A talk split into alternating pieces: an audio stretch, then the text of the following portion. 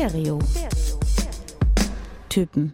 Helden der Musik erzählen ihre Geschichte. That's just straight directed to the hood. Die Menschen hinter der Musik. It's 100% me. Backstage, The essence of the Doors is like my fire. behind the scenes. Wir sagen immer ganz gerne Blumen Group und Lordy on Crack. Das sind wir. Es wird persönlich. Put your fucking money where your mouth is, man. Stereo. Typen. Ein Podcast mit Marc Mühlenbrock und Tillmann Kölner. Moin Marc. Tag Tillmann. Moin Menschen. Ich versuche jetzt immer mit einer neuen Alliteration die Leute zu begrüßen. Hello Ja. Hörers hat dir ja nicht so gefallen. Ja, mit Moin Menschen muss ich wieder an die letzte Folge denken, die übrigens sehr gut ankam über Marilyn Manson. Ist hat so? äh, sehr hohe Klickzahlen, muss ich aber auch sagen, habe ich mit gerechnet, weil Marilyn Manson hat sehr viele Fans äh, in Deutschland. Ich prognostiziere mal, das werden wir mit der heutigen, Folge nicht unbedingt erreichen.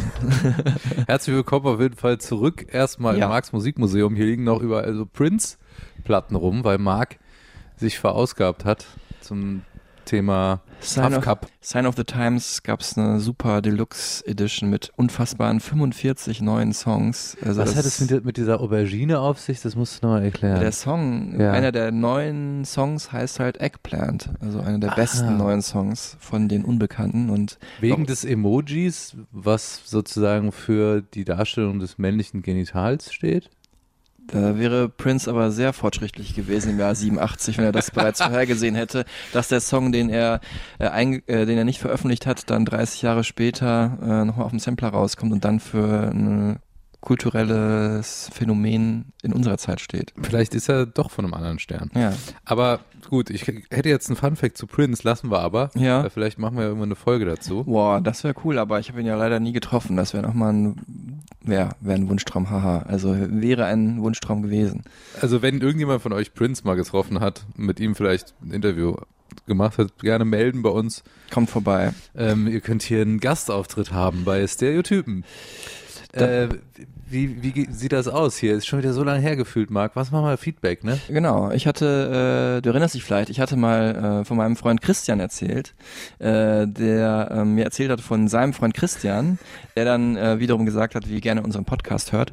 Und jetzt war ich auf einem Geburtstag von diesem Christian und da habe ich eben diesen Christian getroffen und er hat mir das auch nochmal persönlich gesagt, äh, dass er fast vom Fahrrad gefallen wäre, als äh, wir ihn erwähnt haben in der Folge. Oh Gott, das sollte natürlich nicht äh, passieren. ne? Genau, und ähm, da auf der Party von diesem Christian habe ich auch noch einen Freund von ihm kennengelernt. Äh, der Christian? Heißt, der heißt Christian. Nein, Ja. das stimmt auch nicht. Doch, das stimmt wirklich. Wow. Und äh, der hat auch gesagt, dass er jetzt äh, angeht, ein paar mehr noch von unseren Folgen zu hören. Könnte es sein, dass mehr als 50 Prozent unserer Hörer Christian heißen? Christian und Philipp ist auch sehr beliebt. Ja. Stimmt. Philipp wir Und auch. Frido.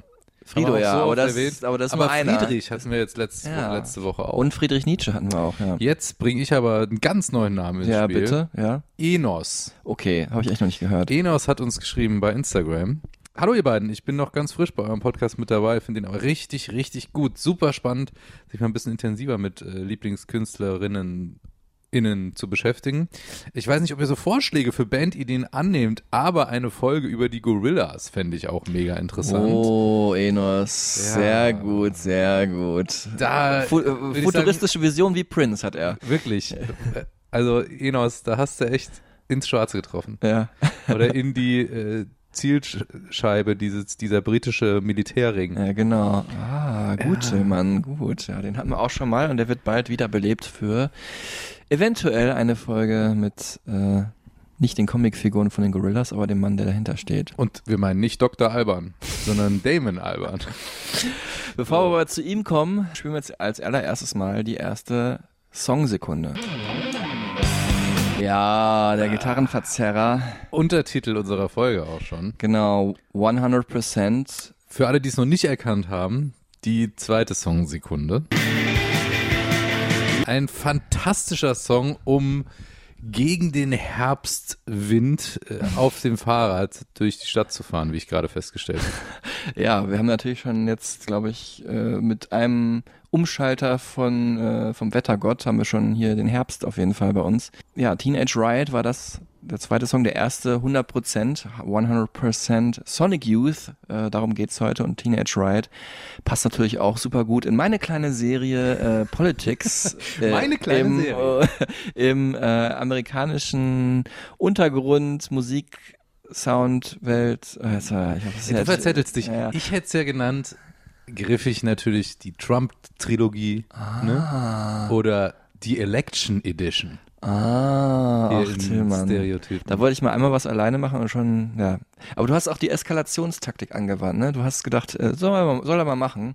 Lass ihn mal gegen die Wand Ja, fahren. und dann lernt er aber auch daraus. Ja, Ja. also kurz zur Erklärung, wir hatten ähm, Wayne Coyne von den Flaming Lips und dann äh, Marilyn Manson, aka Brian Warner, wie er eigentlich heißt. Und jetzt heute ähm, Sonic Youth, äh, nicht unbedingt vorrangig politische Bands, aber auf jeden Fall Bands des amerikanischen Untergrunds, die immer für die Gegenkultur standen die irgendwie auch so den äh, Sound der Revolution ausgedrückt haben äh, und äh, heute, glaube ich, noch mal stärker soundmäßig als äh, die beiden vorherigen äh, Protagonisten. Hier geht's wirklich um Destruktion. Es ist immer sehr arty, so ein Kunsthochschulen-Image. Genau. Hoch 100, hoch 100 Ja, also es gibt, glaube ich, keine Band so im Popkosmos, die mehr für Avantgarde steht. Natürlich außer jetzt in klassischen, der klassischen Musik gibt's natürlich noch mehr Avantgardisten. Aber ähm, ja, es läuft aber auch viel so über Trance, über Repetition bei denen. Ähm, Experimente. genau, äh, Klangexperimente, ja, wirklich eine unglaublich ähm, interessante Band. we're fairly open to just trying to break out of any kind of um, formula that that may have existed for what a rock band could be, and uh, we did that immediately, which was sort of uh, recreating the instrumentation of a rock band, but also sort of uh, being very in regard to the tradition of it as something that was fairly um, um, exciting and honorable and majestic, and we wanted to hold on to that, uh, you know, that tradition of, of like two guitars, bass, drums, and vocals, but completely, you know, reconstruct it. Ja, hier hören wir ihn schon, den Kopf und die Hand der Mhm. Band, muss man ja auch sagen. Ja, die Hand trifft's, glaube ich, mehr. Äh, Thurston Moore war das, äh, Sänger und Gitarrist von Sonic Youth. Übrigens auch in der Rolling Stone Liste der 100 besten Gitarristen aller Zeiten, um nochmal so die Relevanz und Dimension klar zu machen. Auf Ähm, Platz 30 oder so ungefähr. Oder Ja, 20, 30. 34. Ja, okay. Nicht schlecht, Marc, so aus dem Kopf. Ja, ich habe es mal irgendwann gelesen und ich habe aber auch jetzt letztens noch gelesen, dass er zusammen mit dem anderen Gitarristen äh, Lee Ronaldo äh, auf Platz 1 steht eines anderen Magazins als der Und wusstest du, oder sind wir da jetzt schon zu nah an den Fun Facts, dass Neil Young einen Song der Band zu einem der größten Gitarrensongs aller Zeiten gekürt hat für sich. Aha, welcher war das? Ähm, Expressway to Your Skull.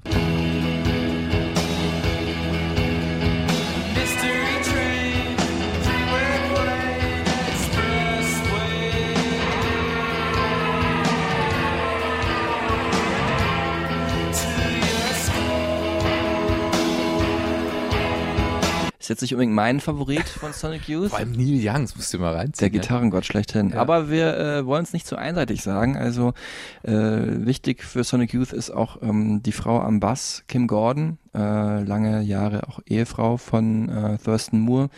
Warum äh, Sonic Youth nicht mehr gibt und warum es äh, diese Ehe nicht mehr gibt, das äh, hängt miteinander zusammen. Dazu kommen wir dann später noch. Auch die größte Indie-Romanze eigentlich aller Zeiten. Genau, und auch die gr- größte Indie-Frau wahrscheinlich Ja. aller Zeiten und äh, absolute Visionärin äh, und äh, ja, in visueller, auditiver Sicht eine Vorreiterin und äh, deswegen auch genauso Chef von äh, Sonic Youth wie äh, Thurston Moore oder vielleicht auch Lee Ronaldo an der anderen Gitarre. Also unfassbar wichtige Band, um es jetzt nochmal zu sagen, Mhm. für irgendwie auch alles, was mit Gitarre zu tun hat. Ja, und nicht nur das, die waren ja wirklich äh, Meister halt der Dekonstruktion des fortschrittlichen Denkens. Was kann man noch machen an Soundexperimenten?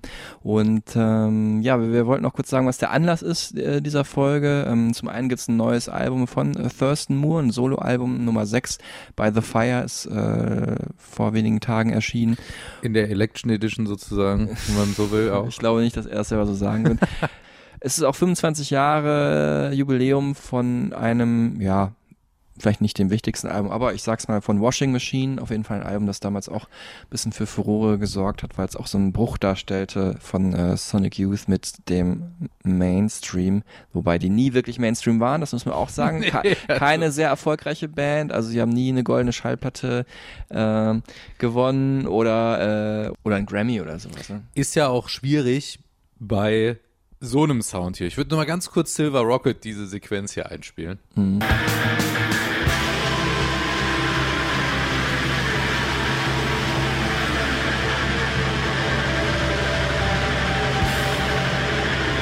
vom bis heute wichtigsten Album Daydream Nation. Das ist einfach purster Noise-Wahnsinn. Es ist Mhm. eigentlich Gitarrenkrach.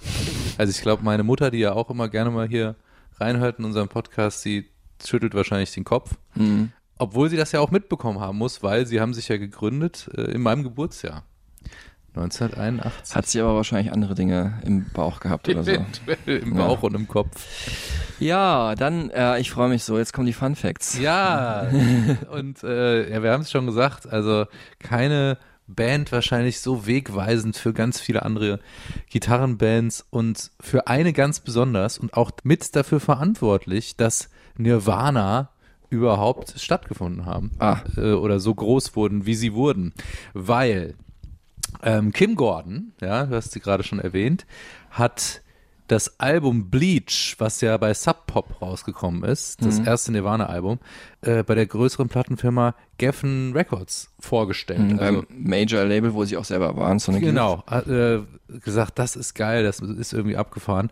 Und daraufhin hat ähm, Geffen Records den Vertrieb übernommen für die zweite Platte Nevermind Mhm. von Nirvana, die ja dann einfach The rest is history. The rest is history. Wir werden leider keine Folge zu Nirvana machen können, weil du Kurt Cobain gar nicht unbedingt getroffen hast. Nee, aber vielleicht irgendwann ja nochmal Dave Grohl. Das Ja, stimmt. Das Da ist ja könnte man das Chancen natürlich- da, ja. ähm, nochmal ab, abhandelndes Thema. Aber auf jeden Fall ähm, mitverantwortlich für den äh, großen, wahnsinnigen Erfolg von Nirvana, ähm, die ja auch Sonic Youth dann begleitet haben auf Tour ähm, 1991. Und man hört's auch, wenn man sich Nirvana-Platten nochmal genau anhört, dass sie da auf jeden Fall auch stark beeinflusst sind. Mhm.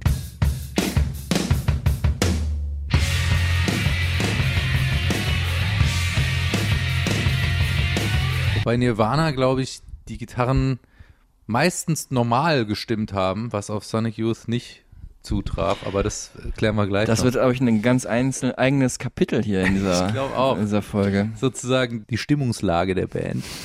Fun Fact Nummer zwei, der eine Brücke schlägt zu Stereotypen Folge REM, weißt du noch? 12 oder 13, Ja, okay, sowas. das muss ich mal auch nachrecherchieren. Mhm. Ähm, als Michael Stipe von R.E.M. auf jeden Fall am Album Monster gearbeitet hat äh, und den Song Crush with Eyeliner geschrieben hat, hatte er eine Sonic Youth Assoziation. Also er hatte irgendwie das Gefühl, da von Sonic Youth mehr oder weniger unterbewusst beeinflusst zu sein und hat Thurston Moore ins Studio eingeladen, der dann Background gesungen hat in diesem Song Crush with Eyeliner.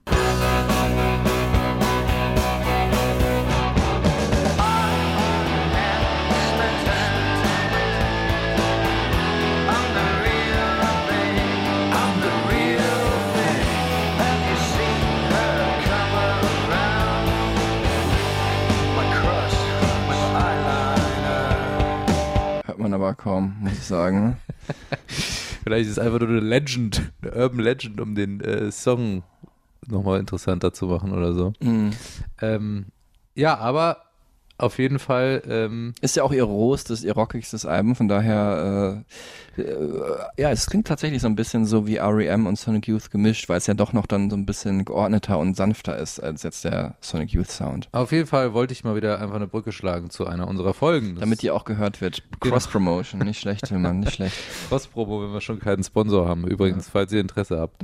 ähm, das nur am Rande. Das sind so Sachen, die man so ironisch sagt, aber trotzdem ernst meint. Trotzdem ernst meint. äh, Fun Fact Nummer drei. Ja, Und das rückt Sonic Youth ein bisschen näher in meine äh, musikalische Sozialisation. Als sie Gu aufgenommen haben, das Mhm. Album, das 1990 rausgekommen ist, waren sie in New York im Proberaum direkt neben Public Enemy, Mhm. die damals ihr Album Fear of a Black Planet vorbereitet und aufgenommen haben, was dann auch relativ zeitgleich rausgekommen ist. Mhm. Und jetzt quasi Fun Fact Fußnote. Mhm. Marc, du weißt, worauf ich hinaus will. Mhm, mhm, Ja? mhm. Public Enemy bringen jetzt auch ein Album raus. Genau, am gleichen Tag wie Thurston Moore. Wahnsinn. Ungefähr 30 Jahre später, ne? Unglaublich. Ist das Zufall? Ja, weiß ich nicht genau. Kann das Zufall sein? Die beiden Bands mögen sich übrigens auch sehr. Ähm, haben, äh, also Thurston Moore damals auch großer Hip-Hop-Fan. Und äh, ja, Chuck D auf jeden Fall, ob er jetzt Sonic Youths Musik mag, weiß ich nicht. Auf jeden Fall wird er das äh, anarchische Element von äh, Sonic Youth gemocht haben. Und da wurde vielleicht schon der Grundstein dann 1990 gelegt für den äh, Soundtrack Judgment Night, der hier Mhm. bei uns auch schon mal eine Rolle gespielt hat. Genau. Ähm, auf dem, ja, so ein Crossover-Soundtrack, äh, auf dem äh, Hip-Hop und Gitarrenkünstler, Bands, Künstlerinnen äh, zusammen Songs gemacht haben. Sonic Youth hier zusammen mit Cypress Hill. Verweis auf Folge I don't know.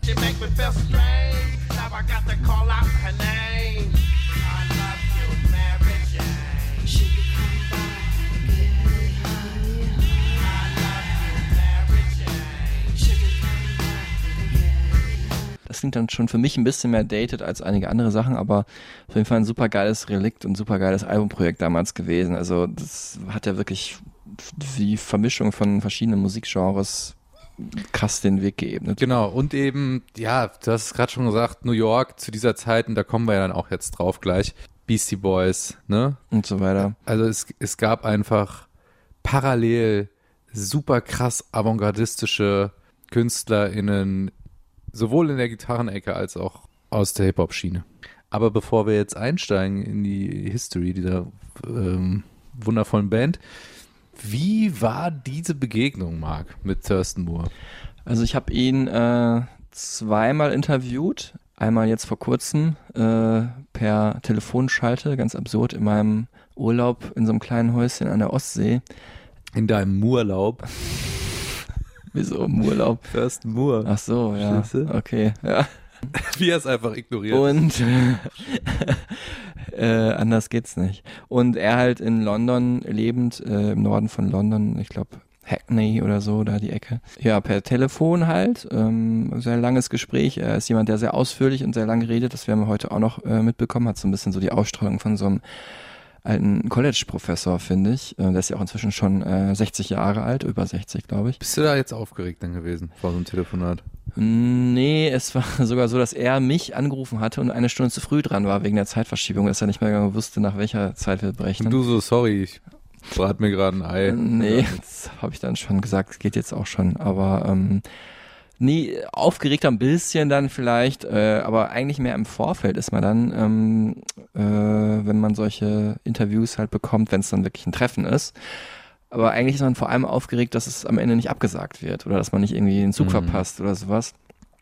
In der Begegnung selber ist man eigentlich nur, er- erntet man so die Lorbeeren, kann man sagen, weil man sich ja so drauf freut. Und da muss ich sagen, das Erste, was mir aufgefallen ist, der ist halt unglaublich groß. Ne? Der ist fast zwei Meter, Thurston Moore. Ähm, Glaube ich auch der größte, also körpergrößenmäßig Musiker, den ich je interviewt habe. Ähm, Echt? ja, wüsste ich jetzt nicht, wer größer gewesen sein könnte. Selbst Billy Corgan von den Smashing Pumpkins ist ein bisschen kleiner. Einer der größten Musiker aller Zeiten. Ja. Trifft ja zu.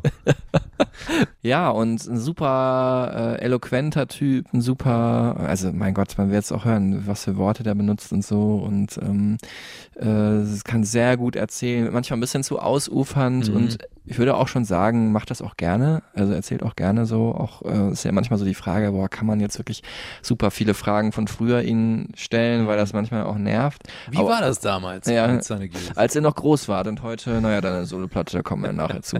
Nee, gar kein Problem. Also der ist wirklich, erzählt zu allem offen. Also man hätte auch mit ihm über alles Mögliche sprechen können, ähm, weil er weiß, wird eh am Ende in irgendeiner Form abgebildet, Mhm. dann das Gespräch, um was es auch immer geht. Weil ich ja auch Interesse daran habe, äh, Geld zu verdienen damit, mit einem Beitrag über Sonic Youth, in diesem Falle für WDR 2. Wenn ihr uns sponsern wollt Stelle. Damit Marc nur noch hobbymäßig Interviews machen kann. Ja, genau. Das wird nicht passieren, glaube ich. Aber let's dive into this. Ja, passt Into auch ganz gut, weil äh, Dive Tauchziel äh, Thurston Moore geboren in Florida. In warmen Gefilden, aber dann relativ, was heißt relativ bald? Ich meine, ich glaube mit zehn oder so ist er nach Connecticut gezogen. Ist ja Mhm. so ein kleiner Bundesstaat, so äh, im unmittelbarer Nähe von New York, also mit der S-Bahn, sag ich mal, würde man eine Stunde brauchen ungefähr. Und äh, ja, es war also nicht so weit der Weg zu New York und irgendwann wurden Sonic Youth ja auch dann wirklich so die archetypische New York Band ne, der 80er, 90er Jahre, was vor die Ramones waren oder Velvet Underground und ähm, später die Strokes waren halt so in den 80er, 90ern Sonic Youth und die Beastie Boys. Mhm. Ähm, und was alle so ein bisschen vereint, ist halt dieser DIY-Touch. Ja? Wir machen so unser, unser eigenes Ding. coming out of being a teenager uh, in the USA, living in Connecticut, which was only about an hour away from New York City, I gravitated towards New York City uh, in response to the underground music scene there in 1976 and discovering uh, punk rock as an identity and like seeing bands like the Heartbreakers and the Dead Boys and, and then Suicide and then being very interested in the more experimental uh, edges of the music and and uh, and moving there and then playing with musicians who came out of Rhode Island School of Design, which is the university that the Talking Heads had come out of, and I was playing with these uh, musicians who and artists who came out of that school. Experimentieren, Kunst, ne? Kunst, Schul, Szene. Aber kommen wir später auch noch drauf. Genau, ja. Ähm, ich muss übrigens auch dazu sagen, dass er so bereitwillig dafür, darüber erzählt hat, war, dass er selber gerade an seinen eigenen Memoiren sitzt, der Thurston Moore, und deswegen Ja. wahrscheinlich alles gut in Erinnerung hat. Und da geht's nämlich tatsächlich In vor allem, Memoiren, oder was? da geht's nämlich vor allem um äh, die späten 70er und frühen 80er, also ähm, um die Anfangstage, wie er erstmal äh, nach New York gekommen ist und äh, da die Punk-Szene entdeckt hat, 76 war das, Mhm. mit den New York Dolls zum Beispiel. Und äh, dann kam The Clash für ein Konzert äh, nach New York, wichtige Londoner Band, und das hat ihn auch geprägt. Reggae auch. Genau, Muss man an dieser Stelle vielleicht mal erwähnen, weil auch äh, der Name daherkommt. Ist das so? Sonic Youth, ja. Ähm, ist eine Kombination aus Big Youth, einem jamaikanischen Reggae-DJ, Mhm. der in den 70ern irgendwie so am Start war, und Sonic's Rendezvous Band. So erklärt das nochmal kurz äh, Thurston Moore. For me, it was it was really important to have um, a group. I didn't really have um, any inclination to be a solo artist. I always liked the identity of a group having a group having its own title, as if it was a gang, like a motorcycle gang. So you call yourself the Dead Boys, or you call yourself the MC5 or something. And so for me, to have a group was just the one of the most important things was having a having like the perfect name. so that was sort of my kind of primary intention. Ähm, okay, er hat jetzt nicht so explizit erklärt wie du, Tim, an warum's, wie die auf den Namen gekommen sind. Ich habe aber auch nicht danach gefragt. Ich dachte, das verbietet sich irgendwie so nach 40 Jahren. Woher habt ihr eigentlich euren Namen her? Das, so? geht, das geht gar nicht, das geht schon nach vier Jahren nicht mehr. Ja. Ähm, wo war ich denn gerade? Reggae, genau. Reggae auch deswegen, weil in Ende der 70er Bob Marley große Tour hatte in äh, den äh, Nord den Nordstaaten, hätte ich gesagt. Es hat irgendwie sowas Bürgerkriegmäßiges. Also in, New York und Pittsburgh hat er da gespielt. Der ja übrigens im Gründungsjahr von Sonic Youth gestorben ist. Ja, wobei 81. äh, 81 sagt Wikipedia, aber Sonic Youth sagt Thurston Moore, haben sich schon 1980 gegründet. Also auch 40-jähriges Jubiläum dieses Jahr, auch wieder ein Anlass für diese Folge. Ähm, ja, also er war in dieser Punk-Szene, da waren wir ja gerade, und ähm, hat aber dann festgestellt, äh, hier vermischt sich gerade alles und das ist super spannend. Also Reggae hatten wir jetzt schon, Disco kam dazu, Hip-Hop, alles so ein bisschen übereinander überkreuzt. Ähm, es war wirklich so ein Melting Pot für alle Musikstile, ne? Beastie Boys sind dann die, die daraus ganz Großes geschaffen haben, aber Mhm. damals halt waren bekannt James Chance and the Contortions, äh, Teenage Jesus and the Jerks, alles auch so coole Bandnamen. Ja. Oh, das äh, viele äh, zusammengefasst auf äh, einem Sampler, der auch heute noch wichtig ist für die New Yorker Musikkultur, der heißt No New York. Und vor allem immer mehr Frauen äh, haben da auch DIY-mäßig Musik gemacht. Ne? Also Mhm. was vorher so ein bisschen das elitäre, der elitäre Männerclub war, nämlich Gitarrenmusik zu machen. Da waren das zum Beispiel äh, Lydia Lunch, äh, ganz wichtig in New York und natürlich auch eben äh, Kim Gordon. Und äh, Kim hatte halt, äh, das erzählt hier Thurston nochmal, diesen äh, Kunsthochschulen-Hintergrund. Sonic Youth's engagement with like the art world was had a lot to do with the fact that both Lee and Kim went to art school. I didn't go to art school, but I kind of got thrown in into the art world uh, just by matter of geography and and and people I was connecting with. So, and I was also playing with this other young woman named Miranda who played in these noisy no wave bands. And then uh, Miranda introduced me to Kim, and then I brought Kim into the group, and then uh, Miranda left, and then I started using a different drummers that I knew about, and it was just these kind of things, and then and then seeing Lee Ronaldo play around town, and I knew him from early on when he would come see my first band, the Coachmen, because he was in a band that would play with us sometimes, and then he started playing with Glenn Bronca, and I wanted to play with Glenn Bronca, but Glenn wouldn't hire me because I was too crazy, I think, and then uh, and then we finally all did start playing together, and and so the the milieu of artists on that scene were um, they were just in the community, and so places like the Kitchen, you know, which is a center for contemporary and electronic music and, and avant-garde jazz music, and that was kind of our our hangout as well as like the dyed-in-the-wool punk clubs of like CBGBs. Kunst, ein ganz wichtiges Thema, zieht sich wie ein roter Faden durch die Sonic Youth Geschichte. Gerhard Richter, Albumcover, ne, zum Beispiel. Ja, jetzt nehme ich so viel vorweg. Nee, aber ich wollte es mal droppen. Ja, damit die Leute noch dranbleiben. Ja. Als Teaser, kommt gleich. Ja, so als kleiner Spoiler. Ja. Ähm, Glenn Branca muss man vielleicht auch mal nennen an dieser Stelle. Ja. Als äh, große Inspiration für das absolut avantgardistische, kunstvolle Gitarrenspiel von Sonic Youth. Mhm. Es ist vielleicht sogar fast ein bisschen untertrieben, wenn wir uns jetzt nochmal Glenn Branca anhören und danach ähm, wie Sonic Youth in den Anfangstagen klagen.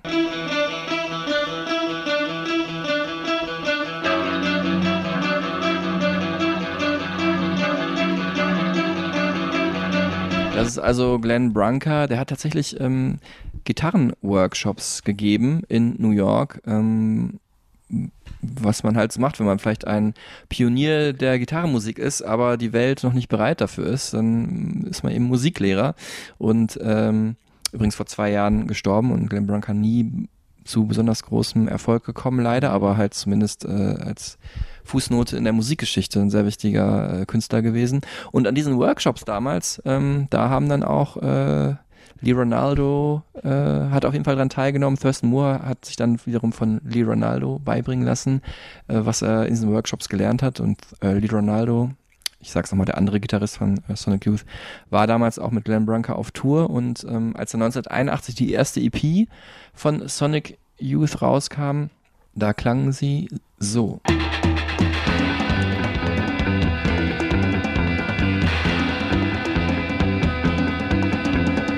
Hört man es schon, ne? Ich höre Weißt du, weißt du selber. ich hör da jetzt aber auch schon so ein bisschen die Edge, ne? Um nochmal eine Brücke zu schlagen. Ah, die Schremmelgitarre. So. Das halt mit mehr Effekten, ja, weißt du? mehr Hall und so. Viel auch. Hall und so. Mhm. Von U2. Interessant. Ja, interessant, wie sich das vermischt. Also von Glenn Branca über Lee Ronaldo und Thurston Moore von Sonic Youth zu The Edge von U2. Genau. Aber wir bleiben jetzt mal bei diesem Gitarrensound, weil das ist wirklich außergewöhnlich. Ich, ich kenne keine Band, Mhm. die Songs kreiert aufgrund einer ganz bestimmten Gitarrenstimmung. Mhm. Manche Gitarren haben auch nur drei Seiten oder so, Mhm. weil wir hatten ja am Anfang nicht viel Geld, ne? Kunstszene und so, und haben dann halt alle Gitarren irgendwie an sich gerissen, die sie irgendwie bekommen konnten und dann auch teilweise so ganz schäbige in irgendwelchen äh, used ähm, ja, Instrumentenläden gekauft Oder, oder, Kaufhäuser, Flohmärkte. Flohmärkte Mhm. oder so abgeklappert und haben sich dann so eine Gitarrensammlung zusammen äh, gesammelt, die völlig divers war. Also, und dann haben sie halt die Instrumente so genommen, wie, teilweise wie sie waren, oder halt so umgestaltet, wie sie sich für sie angefühlt haben. Und dann auch irgendwelche random Stimmungen sich ausgedacht. Also eben nicht E, A, D, G, H, E. Eine alte Dame geht heute einkaufen. Ja. Also, Stimmt, bei ja, das schon weiß eine Weile her mit dem mit der äh, Harmonielehre. Sondern haben dann einfach irgendwie die Gitarre so getuned, wie es sich für sie angefühlt hat und das dann auch so gelassen. Und manchmal war dann halt eben eine Gitarre unerlässlich für diesen Song. Der Song konnte nur auf der Gitarre gespielt werden und so sind sie dann auch damit getourt und hatten dann so, so, eine, große, so eine große Kiste, so eine Pappkiste, wo diese ganzen Gitarren drin waren. Und ja, wenn da halt eine Gitarre irgendwie weg war, dann konnte der Song nicht mehr so performt werden, wie er ursprünglich mal gedacht war. Verrückt, oder? Das ist halt so ein alternatives Tuning wohl, ähm, wo das alles immer so ein bisschen schräg und schief klingt, aber dann doch irgendwie so einen Reiz ausmacht, dass man nicht weghören kann. Also äh, das ist, in, zieht sich durch super, super viele Songs bei Sonic Youth. Wir hören jetzt mal einen der bekanntesten, wo das auch ähm, recht gut deutlich wird. Das ist Sugar Cane.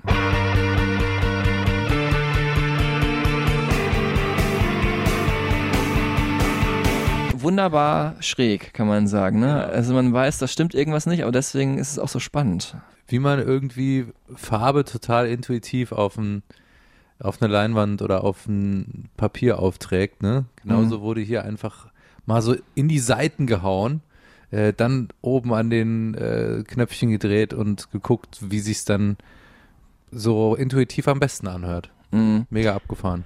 Und äh, dazu kommt dann halt noch dieser unglaublich coole, lässige Gesang, ähm, sowohl von Kim Gordon, die werden wir nachher noch hören in einem Song, äh, aber auch von, äh, natürlich in den meisten Songs von äh, Thurston Moore. Und wir spulen jetzt noch mal ein bisschen rein in äh, Sugarcane und äh, hören ihn jetzt mal singen. Every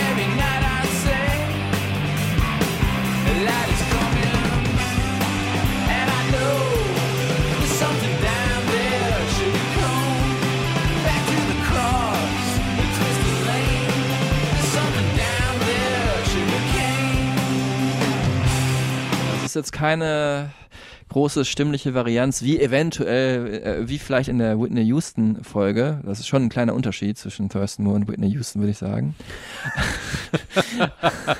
Aber es hört sich trotzdem irgendwie, es passt dazu. Er hat schon eine ganz schöne Stimme. Thurston Houston wäre halt auch ein geiler Name gewesen. Der war nicht schlecht. Whitney Thurston. Ja. Ja, ich habe sie auch mal live gesehen, zweimal sogar und ähm, unter anderem bei dem Hurricane Festival, ich glaube 2007 oder 2008 oder so, ah, weiß ich nicht mehr genau. Auf jeden Fall da hatten sie dann schon nicht mal die Pappkiste, wo die Gitarren drin waren, sondern aber wirklich hinter sich stehend äh, und vor dem Drumkit ein ja ein Ständer mit, glaube 20 Gitarren. Äh, du hast ja selber mal in einer Band gespielt, wenn man jetzt so ein Live-Set ähm, sich zusammenstellt, dann überlegt man ja, okay, äh, welche Songs müssen wir in welcher Gitarrenstimmung spielen und setzt sie dann hintereinander, so, damit man nicht ständig die Gitarre wechseln muss. Und hat halt einen Gitar-Tag, der einem die immer so anreicht. Genau, das sieht man auch öfters auf der Bühne so, weil, ne, aber auch dennoch, man will ja auch nicht, dass der alle bei jedem Song auf die Bühne kommt, sondern das spielt so ein bisschen mit einer Rolle, äh, wie man die Songs ordnet. Aber bei Sonic Youth geht das halt gar nicht, weil jeder Song wirklich ja von einer anderen Gitarre gespielt wird. Die haben also wirklich nach jedem Song die Gitarre gewechselt.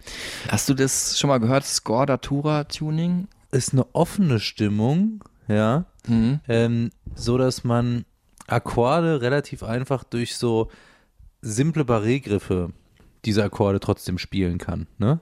Barré ist halt, wenn man irgendwie einen, einen Finger auf alle Seiten legt ne? Mhm. und dann halt trotzdem den Effekt erzielt, als würde man einen komplizierteren Griff mit allen Fingern machen.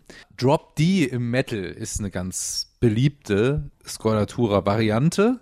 Das heißt, die E-Seite, die obere, wird auch auf D gestimmt und dadurch wirken die Akkorde breiter und mächtiger. Okay, da habe ich jetzt auch mal ein gutes äh, Songbeispiel für dich. Ja. Where I like you, throw the water down, throw the water down.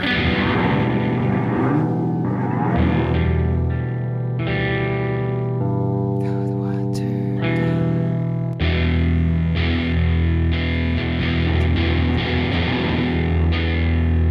Das, äh, hast du es erkannt eigentlich oder? Nee. Das war jetzt hier Kim Gordon und äh, Kim Gordon and the Mirror Case. Äh, und an der Gitarre bin da ich, nämlich spiele da Gitarre gerade. Was? Ja.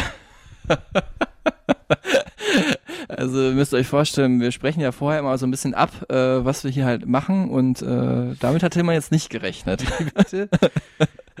es ist also so, ähm, dass ähm, Kim Gordon, äh, und da kommen wir jetzt auch, glaube ich, gleich zu ihr, äh, ja ähm, große Kunstsammlerin ist, auch mit Thurston Moore zusammen und eine Ausstellung gehabt hat Mhm. in äh, Düsseldorf, ähm, in der, im KIT Kunst im Tunnel, auch in der Kunsthalle, haben sie auch einen Live-Gig dann auch gegeben und da haben sie wirklich all ihre Kunstelemente ausgestellt, äh, von wunderbaren Tourplakaten bis hin zu Kunst, die sie selber gesammelt haben, alte Gemälde, die dann Albumcover wurden, Pop-Art, comichafte Sachen, äh, ganz viel Vinyls Ja, äh, irgendwo an der Wand. Sache. Und da gab es nämlich dann auch einen Proberaum, das war so ein Zelt, so ein Mini, Mini-Zelt, so ein äh, Zir Mini-Zirkuszelt innerhalb äh, dieser Ausstellung.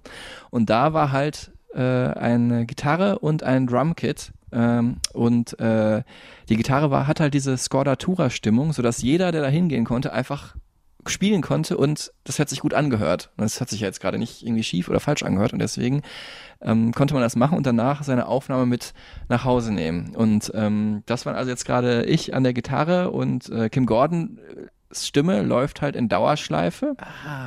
Äh, und äh, man muss, das ist auch jetzt kein Song, der jetzt so Strophe, Refrain, Strophe, Refrain hat, sondern man kann einfach irgendwann einsteigen und sagen, okay, jetzt auf Aufnahme drücken und dann nimmst du es am Ende nach drei Minuten mit. Und dann in Drums äh, war unsere liebe Kollegin Laura, äh, Grüße raus an dich, äh, die hier brilliert hat mit ihrem ersten Drum-Einsatz und direkt auf äh, CD gebrannt. Wieso nicht? Ne? Wow. Und The Mirror Case habe ich halt damals genannt, weil da so ein, ein Kunstobjekt war halt so ein äh, großes K, also wirklich so ein physischer Buchstabe K, Mhm. der halt so mit, mit Spiegel, äh, wie so von einer Spiegelkugel bedeckt war. Und ähm, ja, deswegen habe ich mir ist nichts anderes eingefallen. Der Song heißt Under the River Rhine, weil das halt im äh, Kunst im Tunnel war, äh, im, äh, also neben dem Rhein sozusagen, äh, am Tunnel neben dem Rhein. Boah, ich bin komplett platt jetzt. Ja, ja, ich habe auch damals über ein Release nachgedacht und so, ja, das war schon nicht schlecht. Ich ja. wollte jetzt als Beispiel noch Rammstein oder so einspielen. Ja. Sonne oder so. Boah. Um diese Drop-D-Stimmung nochmal zu äh, verdeutlichen. Aber hat, hat man jetzt, glaube ich, gecheckt. Ja, ja, ich glaube auch, ja. Ja, Wahnsinn. Also Wow. das war, War äh, jetzt die bessere Variante auch, das so zu machen. ich habe es äh, auch äh, wirklich über die Jahre vergessen, dass es das gibt und das jetzt wieder ähm, dran gedacht. Das war so 2009 oder so. Ja, bitte, dass ich dich dran erinnert habe. Gerne, äh, danke, danke.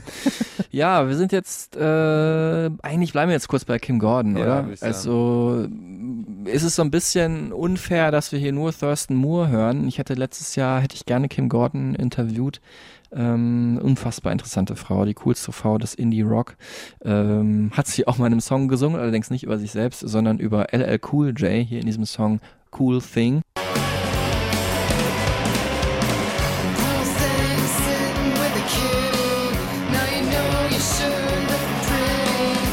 Ja, sie und Thurston haben äh, 1984 geheiratet äh, und waren dann das happiest couple of Indie Rock. Äh, aber eh in der Band geht das dauerhaft gut.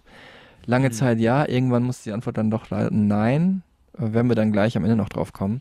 Auf jeden Fall die Frau mit der Vision, nicht nur soundmäßig, äh, auch so gesanglich, die singt ja wirklich so, hat auch was von Sprechgesang, ne, so ein bisschen Mhm. Und äh, vor allem aber ähm, visuell. Und äh, das liegt halt an diesem ja, New Yorker Artist-Hintergrund. Ne? Ähm, sie selber war zwar auf der Kunsthochschule in Santa Monica, ist dann aber nach ähm, New York zurückgekehrt, wo sie auch äh, geboren ist, also im Bundesstaat New York. Hat, hat in Downtown Manhattan diese Künstlerszene halt mit erlebt, sagt hier nochmal Thurston Moore. music was um, at uh, at that time in the punk rock scene in New York had a huge um, uh, engagement with the art world. We, of course, um, had a lot of uh, sort of collaborations with these different artists. I I think through the years it became more pronounced because it was something that always that was that we always held close was was that community um, as as well as just the music community. So um, when we did a record cover using Gerhard Richter at the time, I didn't think anything of it. I, Gerhard Richter was just uh, somebody we knew from the art world, and I didn't even realize his his uh, his infamy in, in Germany until we did Daydream Nation, and we were touring Germany, and You know, he became a famous artist around the world um, soon after that. But in, at that time, he was he was very well known in Germany. So, you know, it wasn't we, we we never really worked with artists because of their celebrity at all. It was it was always because it was familial, and they were people we associated with, uh, despite their ce- celebrity. So, and a lot of the times, their notoriety would happen after we would work with them anyway. I mean, Pettibone didn't be Raymond Pettibone didn't become a blue chip artist until sometime after we we worked with him, and uh, Mike Kelly, uh, the same thing. But we knew Mike Kelly from the beginning. I, uh, Mike Kelly and and and Kim were uh, a couple before I, I met her. You know, they drove out from Los Angeles together in 1979 or something like that. Ja, jetzt hat Thirst Mo hier schon von alleine eigentlich auch die Sachen angesprochen, die ich mit denen ich, äh, über die ich mit ihm reden wollte. Nämlich natürlich am hervorstechendsten, sowohl was das Album Artwork angeht, als auch was die, ja, Präsenz in den Medien und das Echo in der Popkultur angeht, sind natürlich diese drei Alben, äh, so Anfang der 90er entstanden, Ende der 80er entstanden. Daydream Nation ähm, mit dem Gerhard Richter Cover Goo äh, und äh, Dirty, was dann das bekannteste Album wurde, auch wegen dieser zahlreichen Hits auf MTV. Äh, 100% haben wir vorhin schon gehört. Ähm, auch mit dabei übrigens in unseren Stereotypen Super Tunes. Äh, Oh, guter kurzer Werbeblock. den Genau, wie auch äh, ganz viele andere große Songs von Sonic Youth, aber auch ein paar wirklich absurde Raritäten. Aber auf jeden Fall sehr geile Sachen mit dabei. Und äh, damals 100% auch wichtiger äh, Kollaborateur, was das Visuelle angeht, war ja Spike Jones, der ja angefangen hat mit äh, Skate-Videos, äh, hat ja gedreht über Jason Lee, inzwischen heute auch ein Schauspieler in Hollywood. Und ähm, dadurch halt, wie er die gedreht hat, ne, total die Bekanntheit bekommen hat, auch in der Musikindustrie, weil äh, da natürlich viele gesagt haben, so fresh und neu und andersartig, wie der Skate-Videos macht. Ähm, hat auch übrigens ja selber geskatet. Äh, so wollen wir auch unsere Videoclips haben und das haben mit als erstes gesagt halt ähm, Sonic Youth und äh, haben 100%, 100% von ihm drehen lassen. Ist auch ein Skate-Video am Ende geworden. Und, also Spike Jones hat ja auch eh dann unfassbar viele wichtige ähm, Musikvideos auch gemacht. Zum Beispiel das legendäre Buddy Holly von Weezer. R.E.M. Crush with Eyeliner. Guck mal einer an. Überraschenderweise. Da schlagen wir auch die Brücke wieder. Daft Punk, Da Funk, The Far Side, rückwärts gefilmt, Drop. Ähm, und mit Kim Gordon zusammen hat er für The Breeders Cannonball Ah, directed. weiß ich auch noch, ich auch noch im Kopf den Clip. Auch ganz wichtige Indie-Band in den 90ern. Ja, genau. Anfang der 90er, ne? verbunden mit den Pixies natürlich. Äh, Verweis auf Folge 10, glaube ich, war es. Spike Jones, heute natürlich äh, Hollywood-Regisseur. Hör hat er gemacht. Genau. Fantastischer Film. Großartig. Haben wir auch schon mal irgendwo gedroppt, ne? Ja. Weiß gar nicht mehr wo. Weiß gar nicht mehr wo. Joaquin Phoenix. Äh, So, wir schweifen ab. Wir wollten noch bei den, bei den Cover-Artworks bleiben, weil die so wichtig sind. ja, und bei Warum den. hast du die ja eigentlich nicht hängen im Marx Musikmuseum? Ja, ich habe die, äh, hab die als T-Shirt teilweise. Dazu aber gleich, es geht ja nicht nur um die Cover-Artworks, sondern wir gehen jetzt mal nacheinander so ein bisschen die Alben durch auch. Ja. Also die drei großen Alben, ich habe sie natürlich auch in Deluxe-Version hier in meinem äh, Plattenschrank, beziehungsweise CD-Schrank, damals äh, im äh, Sonderangebot in einem äh, Plattenladen in, äh, in der Plattenkompaniert in ähm, Norwegen gekauft, in Bergen. Echt? Ja. Zusammen. Alle drei zusammen, alle drei zusammen. Alle drei zusammen. Daydream Nation, äh, das letzte Album ähm, noch beim Indie-Label. 1988 kam das raus mit eben der berühmten Kerze von Gerhard Richter auf dem Cover und vor allem äh, diesem Song hier.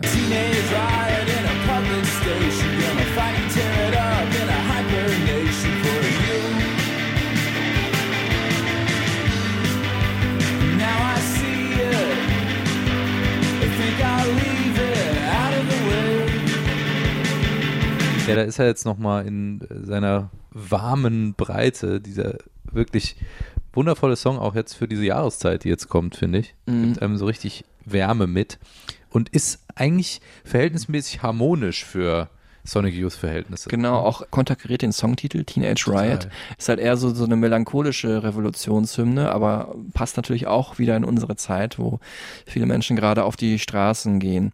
Und ähm, wie Teenage Riot damals entstanden ist, daran erinnert sich Thurston Moore jetzt nochmal. For me, it was like a personal take on a Neil Young riff. Uh, whether you can hear that or not, that's sort of what I was referencing a bit.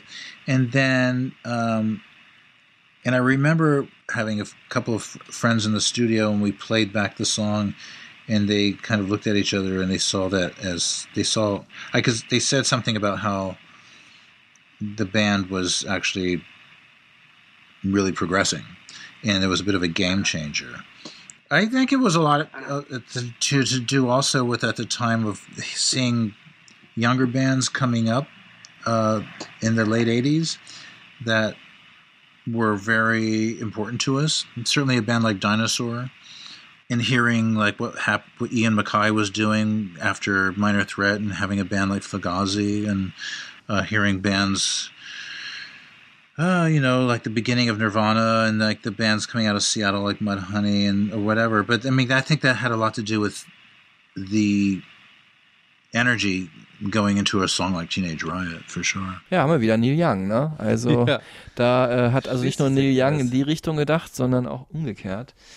Ähm, ja, das war so der große Song damals. Ähm, dann kam natürlich Grunge auf, Mhm. auch so Ende der 80er, Anfang der 90er wurde dann das Riesending. Ähm, Sonic Youth war jetzt keine Grunge-Band, aber viele Grunge-Bands, die bewunderten halt so diese, diese ja, Gegenkultur, die Sonic Youth erschaffen haben in ihrer Musik, diese ähm, ja, Anarchie, dieses äh, künstlerische, auch dieses visionäre, soundmäßige, was völlig anderes zu machen, das Destruktive, das Depressive.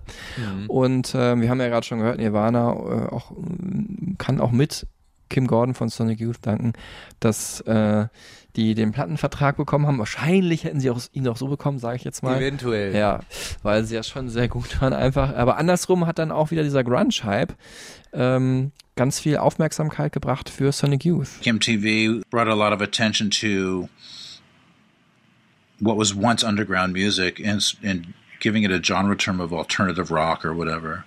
I mean, that was happening at the time, and um, we were happening at the time, and so we would engage in sort of being on these these these kind of corny mainstream shows. Uh, it, it, we never really found it like off- offensive or offending. It was, it, but it you know aesthetically it wasn't really something that we were um, kind of going for.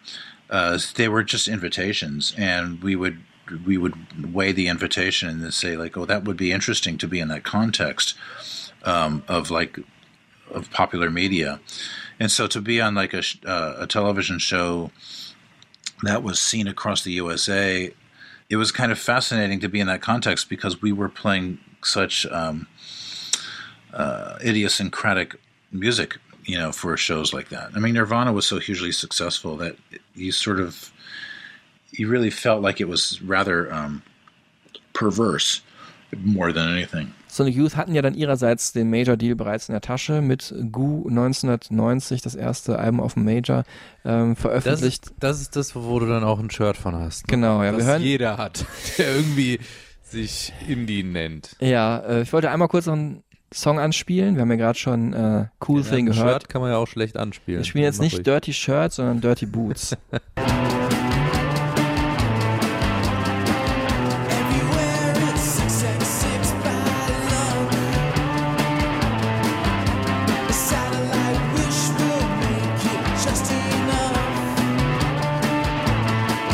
Ja, äh, das, man hört schon ein bisschen rauer als der Vorgänger Daydream Nation.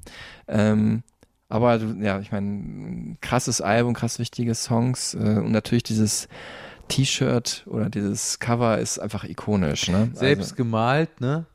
also, ja, ähm, von äh, Raymond Pettibone. Genau. Das ist eigentlich ein, also nochmal kurz zur Beschreibung, da sieht man halt so eine comichafte Abzeichnung, ist das von einem Foto von so zwei Mods. Also Mods sind ja so britische Gegenkultur der 60er Jahre, ne? so mm, bestimmte zwischen, Frisur zwischen Beatles und äh, Paul Weller, sage ich jetzt mal, ähm, The Who, ne, auch die berühmtesten Mods wohl.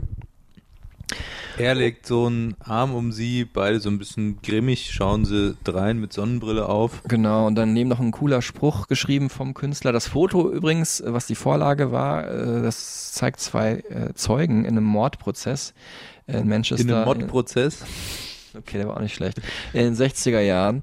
Ähm, hat natürlich auch so eine düstere Note, die da noch mit reinspielt. Andererseits glaube ich schon, dass Raymond Pettibone vor allem wichtig fand, dass dieses Motiv halt so cool war und hat das halt dann abgezeichnet. Ein Künstler aus der kalifornischen Punk-Szene.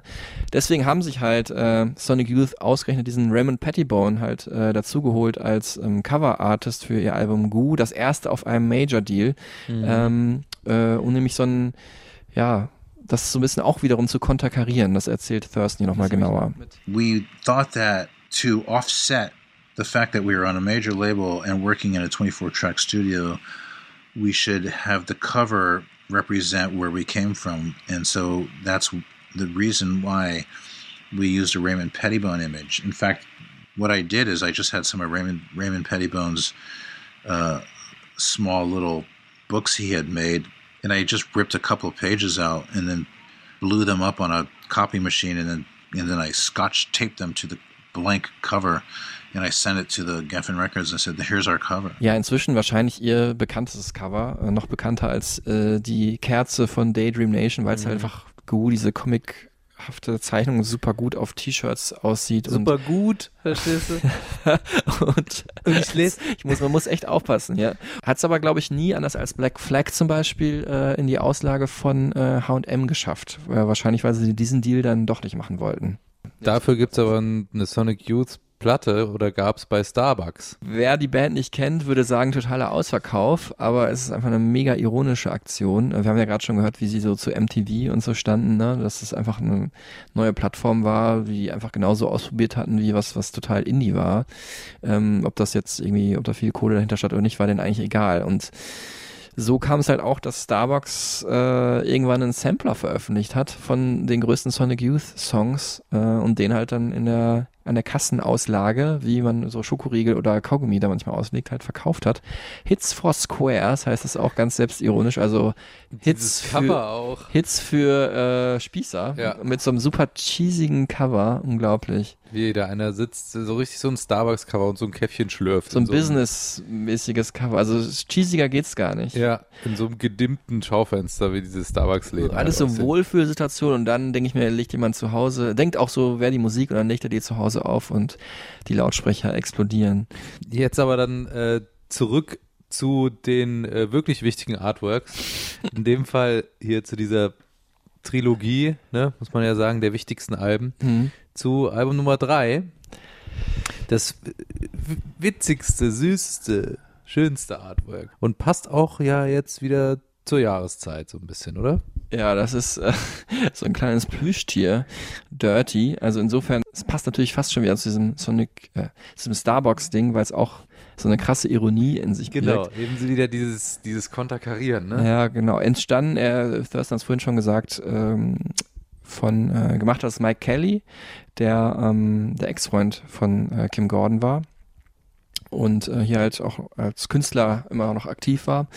Sonic Youth damals durch diese Songs, ne, 100% haben wir schon gehört, Sugar Cane haben wir schon gehört, äh, in MTV Hot Rotation durch die coolen Videos von äh, Spike Jones, ähm, dann Thurston Moore selber so ein bisschen als Journalist unterwegs gewesen, hat Beck interviewt, Verweis zu Folge 12, glaube ich, oder so. Sieben, oder? Nein, das war 12 ja, oder 13. weiß ich egal. Ihr könnt es ja nachschauen. Als Einfach mal Host- Stereotypen in eurer Podcast-App. Und nämlich von 120 Minutes, wichtige Indie-Sendung damals auf ähm, MTV. Und ähm, wir hören jetzt noch mal kurz äh, mein All-Time-Favorite Club-Song. Also wenn der, also sagen wir einer von fünf, wenn der, wenn du den auflegst, Tillmann, bei deiner nächsten Party, dann würde ich auf jeden Fall die Tanzfläche stürmen. Welchen? Kommt jetzt Youth Against Fascism. You got a stupid man. You got a Ku Klux Klan. Your fucking battle plan. It's the song I hate. It's the song I hate. Geil. Das ist einer dieser Songs, bei denen ich die Assoziation habe von British Sea Power. Ja, Kennst du die Band noch? ja. Also so diese Gitarren und diese Art und Weise zu singen Mhm. hat mich dann schon daran erinnert. Die kamen danach, ne? Aber ja, die kamen irgendwie 90er, Ende so. 90er sowas. ja, das ist dann ein bisschen schöngeistiger, aber würde ich sagen. Ja. Ähm, Aber ja, das, das war jetzt natürlich auch, ich, ich habe ein Bild von dir im Kopf, wie du da so Shoegaze stampfend in so einem Kellerclub deine damals noch wallende Mähne von links nach rechts schüttelst. hatte ich wirklich, aber also warmen, handwarmen Bier irgendwie versuchst Mädchen zu beeindrucken, indem du die Musik kennst. dazu war ich wirklich viel zu schüchtern. Aber ähm, was ich zu diesem Song sagen wollte, wie, die Art des Tanzens, die du gerade beschrieben hast, war nicht so verkehrt. Also ich kann natürlich auch sehr gut tanzen, aber bei diesem Song hier äh, ist wirklich so, dass ich nur mit dem Kopf so hin und her wippe und einfach die Geilheit des Songs feier. Ähm, es hat für mich was wirklich Trance-artiges. Ne? Sonic Youth haben auch wirklich richtige Trance-artige Songs, die dann so über 16 Minuten gehen oder 23 Minuten. The Diamond Sea gilt so als ihr künstlerisches Meisterwerk für mich interessant mal zu hören, aber es ist jetzt kein Song in dem Sinne. Ähm, kommt aber auch mit auf die Supertunes mit drauf. Wie auch dieser Song hier gerade, Youth Against Fascism, vom Songtitel her natürlich großartig, auch äh, weil er vieles zusammenfasst, wofür Sonic Youth halt stehen, auch so ihren halben Bandnamen mit in den Song gepackt und stehen für äh, das Gute gegen das Böse und so weiter. Äh, und ähm, im Song aber wird es tatsächlich am Ende sehr tranceartig, wenn er immer wieder singt, It's the song I hate, it's the song I hate. Äh, das ist, glaube ich, die letzten 30, 40 Sekunden wiederholt das immer wieder und die Gitarren haben ein repetitives Element und das Schrauben sich so hoch. schrauben sich hoch und kommen mal, äh, es kommt dann irgendwann ein Verzerrgeräusch, der, und da bin ich besonders stolz drauf, mir auch immer genau sagt, wann der Song endet, weil der endet nämlich sehr plötzlich und dann weiß ich mal genau, äh, wenn dieser Sound kommt, dann kann ich gleich ganz cool plötzlich aufhören zu tanzen und gehe dann direkt von der Tanzfläche.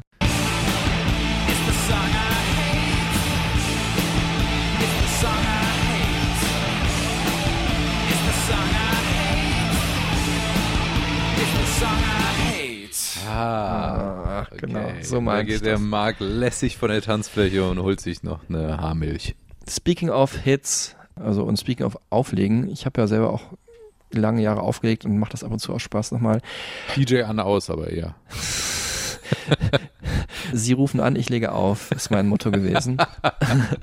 ähm, also Sonic Youth ist wirklich in, in deutschen Clubs sichere Möglichkeit, die Tanzfläche leer zu kriegen. Ich weiß nicht wieso, Ja. es kommt nicht an, die Leute verstehen es nicht oder es ist den Rocker nicht rockig genug oder zu verzerrt oder es wird ja, ich meine, Nirvana ist ja oftmals vom Sound gar nicht so weit entfernt, hat aber dann noch dieses hymnische mehr, so wahrscheinlich, ich kann es mir nicht erklären. Also es kommt nicht so gut an in der Clubszene. Ist halt nicht so melodiös, nicht Ja. so zum Mitsingen. Das ne? ist schon mal gar nicht. gar ja. nicht. Deswegen waren Sonic Youth unfassbar an, anerkannt in Künstlerkreisen und auch, sag ich mal, in der breiten Popkultur und äh, unter Kunsthochschulstudenten und auch ähm, ja, Fans von avantgardistischer Musik, aber natürlich hatten die jetzt keine richtig großen Hits und das weiß auch Thurston Moore selber. they weren't really quote unquote hits. I mean, you know, we never sold millions of records or had a we we never got gold records or anything like this. I mean, they were minor hits to begin with, if if at all. You know, I mean, the the most popular record we did was doing a cover of a Madonna song called "Into the Groove." You know, under a different name. I mean, I, that record probably was more of a hit than anything we ever did as Sonic Youth you know, we did a we did a cover song of a Carpenter song for a Carpenter's uh, compilation, and that and we did a video for that that David Markey did, and that I you know that gets referenced more than almost anything else we did proper as Sonic Youth. Okay, jetzt stellt er sein Licht ein bisschen unter ein eigenes, äh, wie sagt man? Unter den Scheffel. Unter ein eigenes Scheffel, nein, unter ein eigenes, weiß, heißt es so, ja? Unter den Scheffel, Okay, ja. Soll, Ja. Willst du es nochmal nachschlagen? Ja. Glaubst du mir nicht?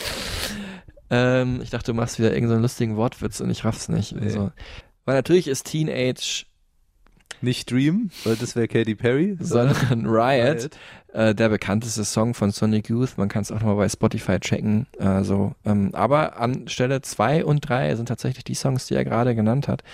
Äh, und zwar zum einen ähm, äh, Sonic Youth, das wäre natürlich auch ein schöner Fun-Fact gewesen, Tillmann, aber den habe ich dir nicht gelassen. Ähm, ich weiß aber, du hättest ihn bringen wollen. Haben äh, so in ihrer Phase, wo sie so gerade dabei waren, Major Deal zu unterzeichnen, so ein ganz abstruses, typisch Sonic Youth-mäßiges äh, Projekt gestartet, nämlich äh, ein ganzes Album mit Madonna-Songs einzuspielen. Ach, geil. Und haben sich genannt Ciccone Youth, weil Madonna heißt ja, Ja. auch eigentlich Madonna Louise Ciccone oder Ciccone. Mhm. Und äh, daraus der Song Into the Groove. Into the Youth. Nee, Into the Groovy Hätten sie machen genannt. können. Hätten sie machen können, ja. Aber das wäre wahrscheinlich auch ein bisschen zu selbstreflektiv gewesen. Wir hören jetzt mal kurz äh, beide Versionen nacheinander.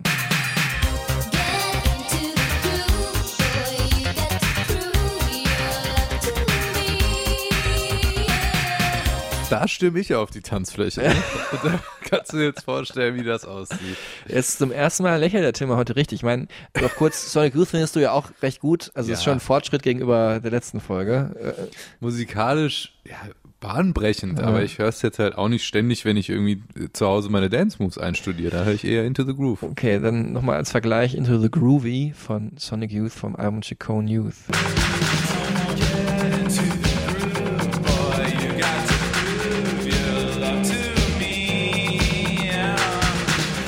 Hat, hat, auch was, finde ich. Auch eine gewisse New Order-Haftigkeit. Ja, das stimmt. Ähm, noch bekannter ist allerdings der Song äh, Superstar.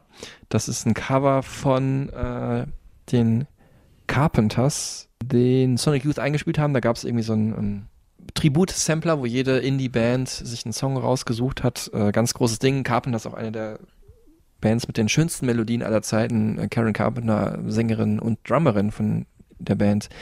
Äh, auch eine der schönsten, anmutigsten Stimmen aller Zeiten. Wir hören jetzt erst nochmal sie selber.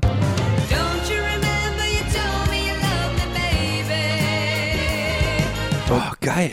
Ja, Ich ganz vergessen. ganz edel. Und jetzt hier Sonic Youth.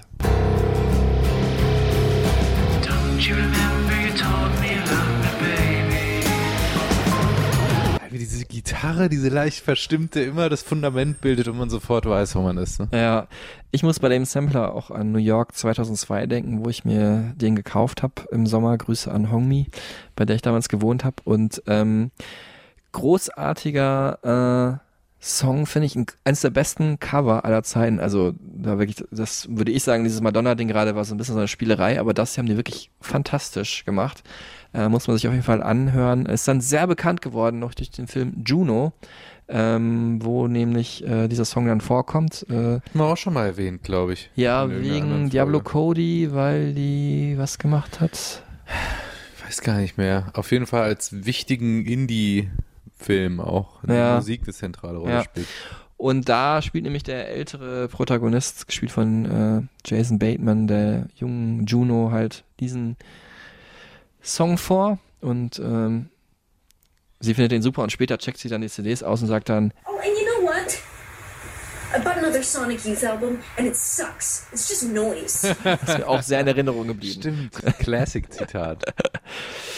Ja, äh, Ich trinke übrigens nochmal an dieser Stelle mal zwischendurch einen Schluck Sonic Juice.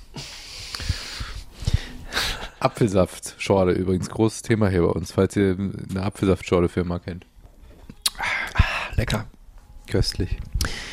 Äh, jetzt haben wir über die Mainstream, ja, Momente würde ich noch nicht mal sagen, aber wo diese Mainstream auch schon angekratzt haben. Ja, aber echt. Äh, die, die Also- vielleicht auch jeder hundertste Mal kennt. 100 Prozent, 100 100%. Prozent, weil man kennt. Äh, aber dann, ja, was macht eine Band, die vielleicht fürchtet, äh, okay, jetzt sind wir irgendwie MTV und mit dem nächsten Album sind wir dann noch bekannter und größer? Was heißt fürchtet?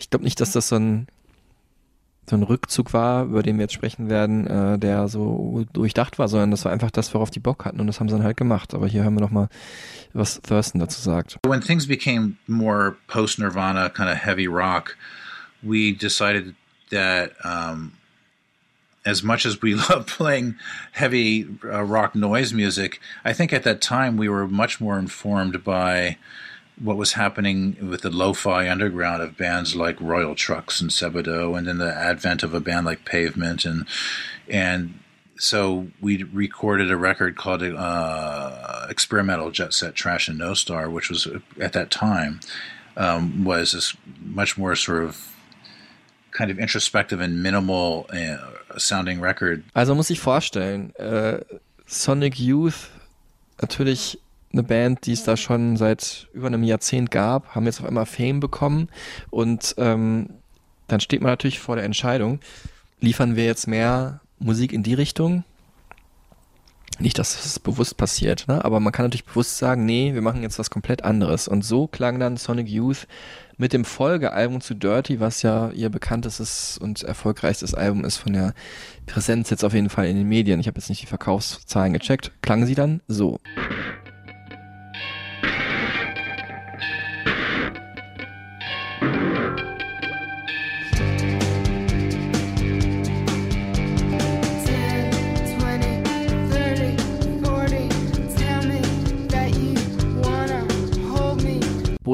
The Heather mit Kathleen Hanna im Video von Bikini Kill, äh, wichtige Riot Girl Band. Äh, heute verheiratet ja mit Ed Rock von den Beastie Boys. Wo sich der Kreis wieder schließt. Ja, Fun Fact Drop-in hier. Selbstzerstörerisch hier, weil es einfach so dissonant klingt, ne? Mhm. wie es schon losgeht. Ähm, das war auch die Single damals gewesen. Die Äh, Single. Ja, die Hitsingle. Ich stelle mir gerade vor, so ein Radiopromoter ruft mich an und sagt irgendwie, hey, was sagst du denn dazu? Spielst du das da mal bei 1 Live? Schwierig. Schwierig. Ja. Schwierig, ja. Ähm, dann, äh, Keine ja. klassische Radiomusik, sagen wir es mal so. Ja, wir springen jetzt hier ganz viele Jahre. Es tut mir leid für alle Sonic Youth Fans, aber wir nähern uns ja auch schon hier der Stundenmarke oder haben die schon überschritten. Mhm. Je nachdem, wie viel Tillmann von meinen lustigen Jokes rausschneidet. Ich habe hier unfassbar viele richtig geile Sprüche vorhin gebracht. Also wenn die jetzt nicht vorhin dabei waren, dann äh, hat er sie rausgeschnitten. Wird nichts drin landen. Das stimmt übrigens gar nicht. Das ist immer völlig ungeschnitten, was ich da hochlade. Das merkt der Marke. Ja, ja.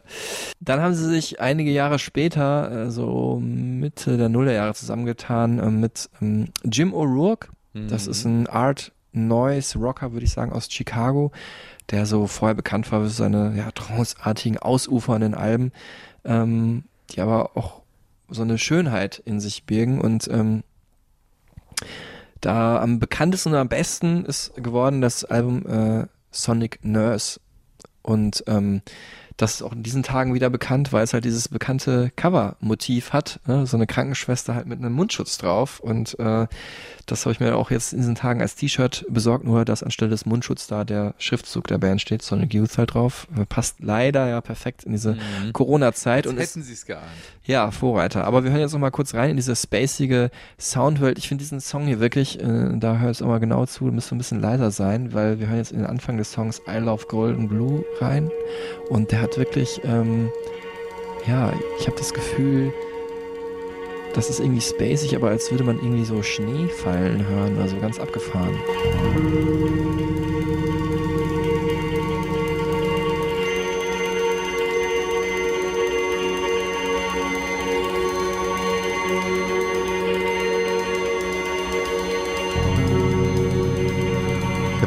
Bild im Kopf von der Endszene von Kill Bill in diesem japanischen Garten. Im ersten Teil, ja, ja, genau, richtig gut. Dazu passt es mir gut. Hätte vielleicht noch besser gepasst als Please Lord, Don't Let Me Be Misunderstood in der Version von weiß nicht mehr, ja, weiß nicht mehr, wie die hießen. Santa Esmeralda. Santa Esmeralda, genau, irgendwas Spanisches war es, ja. 2009 dann das letzte Album, ich muss sagen, die letzten beiden Alben, äh, Rather Ripped und auch The Eternal, waren dann irgendwie nochmal äh, die Quintessenz. Ähm, Da haben wir auch Programm, ne? Die Eternal. ja, und äh, das sagt Thurston Moore uns auch gleich selber. Ich sag nochmal kurz, es ist so wirklich die Quintessenz, weil da wirklich so dieses Neusige, diese Experimente aus den ja, Anfangsjahren mit Glenn Branca und auch mit Jim O'Rourke, der da übrigens nicht mehr dabei war, ähm, der übrigens Gitarre gespielt hat, das hatte ich gerade vergessen zu sagen, drin waren, aber auch sehr hittige Songs und ähm, ja, Thurston Moore sieht's auch so wie du, The Eternal, der ewige oder die ewige, der perfekte Albumtitel. We have quite a legacy, and I think the last record we did, The Eternal, was as proper a, a final record as uh, as a band could hope for, and I don't think we left anything out of the story, you know, and um, it could have gone any which way, uh, but it, you know, I think maybe ending was like kind of a as valid a way as anything, you know. Ja, im Prinzip schon fast ein Schlusswort, aber es geht hier doch eine gute Viertelstunde jetzt noch weiter, würde ich mal sagen. Was? Ne?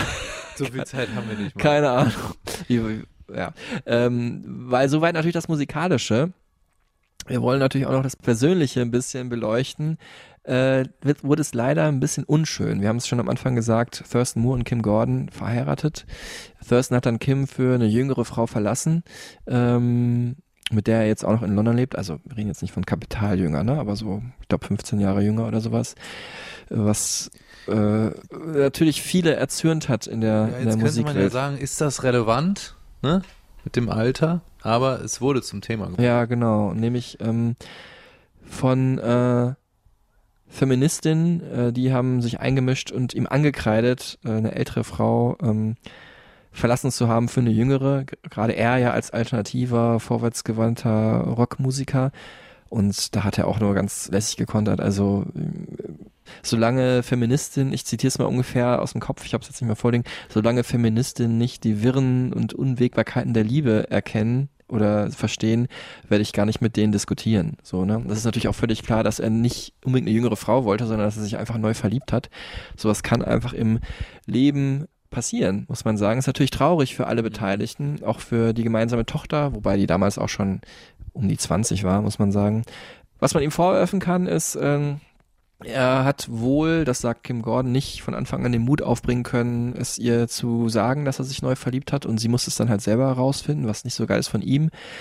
Was nicht so geil ist von ihr, ähm, ist, dass äh, wir, warum wir das wissen, ist nämlich, dass sie eine Autobiografie geschrieben hat, Girl in a Band. Ich habe es noch Mhm. nicht gelesen, muss ich sagen. Es muss ein super tolles Buch sein. 2015 aber auch erst rausgekommen, oder? Genau, ja, Jahre sp- Also ja, einige Jahre später, getrennt. Jahre nach dieser Trennung dann. Trennung von Sonic Youth, genau.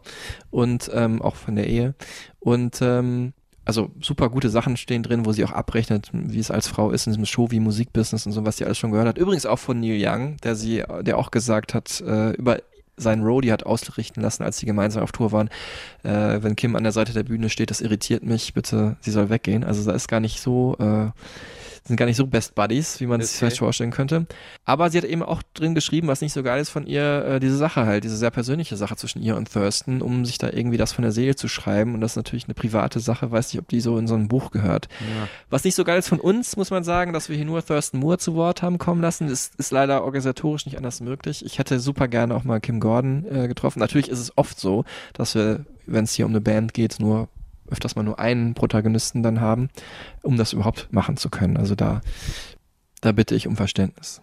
Ja, und es, es steht uns ja auch überhaupt nicht zu, das eigentlich so zu bewerten. Ne? Mhm. Es, äh, man weiß ja auch nicht, was dann da wirklich vorgefallen ist. Für uns ist Fakt, dass es die Band so nicht mehr geben wird. Das kann man, glaube ich, mit ziemlicher Sicherheit sagen, oder? Ja, und das sagt auch Thurston Moore. Oh, I mean, the band is just you know not doing anything. It's you know it's all defined by the separation of me and Kim. So it's like, uh, you know, at this point in time, we're not really in, in a place where we can work together. So um, that's basically what's going on. We're not working. um, so you know, if the time and place comes in the future where that can happen, uh, you know, you'll be the first to know. Ja, leider in dem Fall jetzt auch ein sehr faktisches äh, Schlusswort Mhm. für die Band und auch dementsprechend diese Folge. Mhm. Echt ein ja, großes, wichtiges Kapitel der Musikgeschichte, was damit erstmal zugeklappt wird. Aber halt eben total inspirierend und wichtig war auf dem Zeitstrahl der Gitarrenmusik, äh, der Entwicklung von äh, Indie, Alternative, äh, die Implementierung von Kunst in der Musik und auf ganz vielen Ebenen wirklich eine großartige Band, die mir jetzt dadurch auf jeden Fall näher gekommen ist. Ja, ich habe auch nochmal richtig reingedickt hier, äh, obwohl ich eh schon Fan und Nerd bin. Aber es hat total Spaß gemacht, sich äh, diese Geschichte von vor allem Thurston Moore ja nochmal erzählen zu lassen. So viel musste ich gar nicht selber lesen. Er, man hat es gehört, er ist ein super eloquenter Typ, der ähm, die Geschichte im Prinzip fast alleine hätte erzählen können. Man hört ihm gerne zu. Sonic Youth äh, gibt's nicht mehr. Lee Ronaldo, Thurston Moore und auch Kim Gordon haben alle Soloalben rausgebracht. Ähm, Übrigens, das Album von Kim Gordon hat Thurston Moore sich gar nicht angehört, hat er gesagt. Auch direkt äh, No gesagt. Also sie sind immer noch, glaube ich, nicht so gut aufeinander zu sprechen. Aber natürlich muss man sagen, nur die drei zusammen und äh, natürlich auch Drum Drummer Steve Shelley, den wir hier sträflicherweise kaum ha erwähnt haben, ein unglaublich guter Drummer, der auch bei vielen First Mo Solo-Alben noch mitspielt. Ja, nur die vier zusammen waren halt Sonic Youth und die sind natürlich dann unerreicht. I think we decided to um, completely follow our own hearts on what we wanted to be as a band and not ever comply to that that kind of desired expectation by the people who worked with us in the industry, be it, be it the management or the record labels or whatever. Probably frustrating the uh, the desires of record labels and, and management. But at the same time, I think we were always regarded as a band that was going to do what it wanted to do uh, with its own truth, and so that people always respected that, and we never really got pressured to be anything but who we were. Jetzt müssten wir eigentlich das Ende nochmal einspielen mit dem Soundelement, was dir dann signalisiert, dass sich äh, der Song dem Ende nähert. Ähm, vielen Dank auf jeden Fall, dass ihr bis hier wieder dabei wart. Mhm. Dann war es ja anscheinend auch irgendwie ganz spannend für euch. Und ergänzende Lektüre für die Ohren dann äh, in den Stereotypen Supertunes in der Liste, die wir für euch bereitstellen, wieder passend zu dieser Folge mit den wichtigsten, relevantesten ähm, von Sonic Youth rund um Thurston Moore, Kim Gordon und allem Beteiligten. Und äh, kurz der Ausblick noch auf die nächste Folge. Ja, äh, lieber Enos, du hast es dir gewünscht, okay, dann machen wir es halt. Äh, es wird gehen um äh, Mr. Britpop, also der andere Mr. Britpop neben Noel Gallagher. Das ist natürlich Damon Albarn, der Mann, der Britpop mit erfunden hat, mit seiner Band Blur und natürlich auch der Mann, der die Gorillas erfunden hat. Die erste Comicband der Geschichte. Und ähm, um ihn wird es in der nächsten Folge gehen. Äh, ist auch so ein bisschen politisch wieder, weil er ist ja auch total der Brexit-Gegner und da so ein bisschen Experte. Also wir springen jetzt praktisch über den großen Teich hin zurück zu uns, über, oder von uns aus gesehen, über den Ärmelkanal. Naja, du merkst schon. Das ist ja kein Geografie-Podcast hier. sei Ähm, Dank. Damit geht es nächstes Mal weiter und ähm, bis dahin macht's gut und liked uns, schreibt uns. Wir freuen uns. Bleibt gesund und passt auf euch auf. Tschüss zusammen.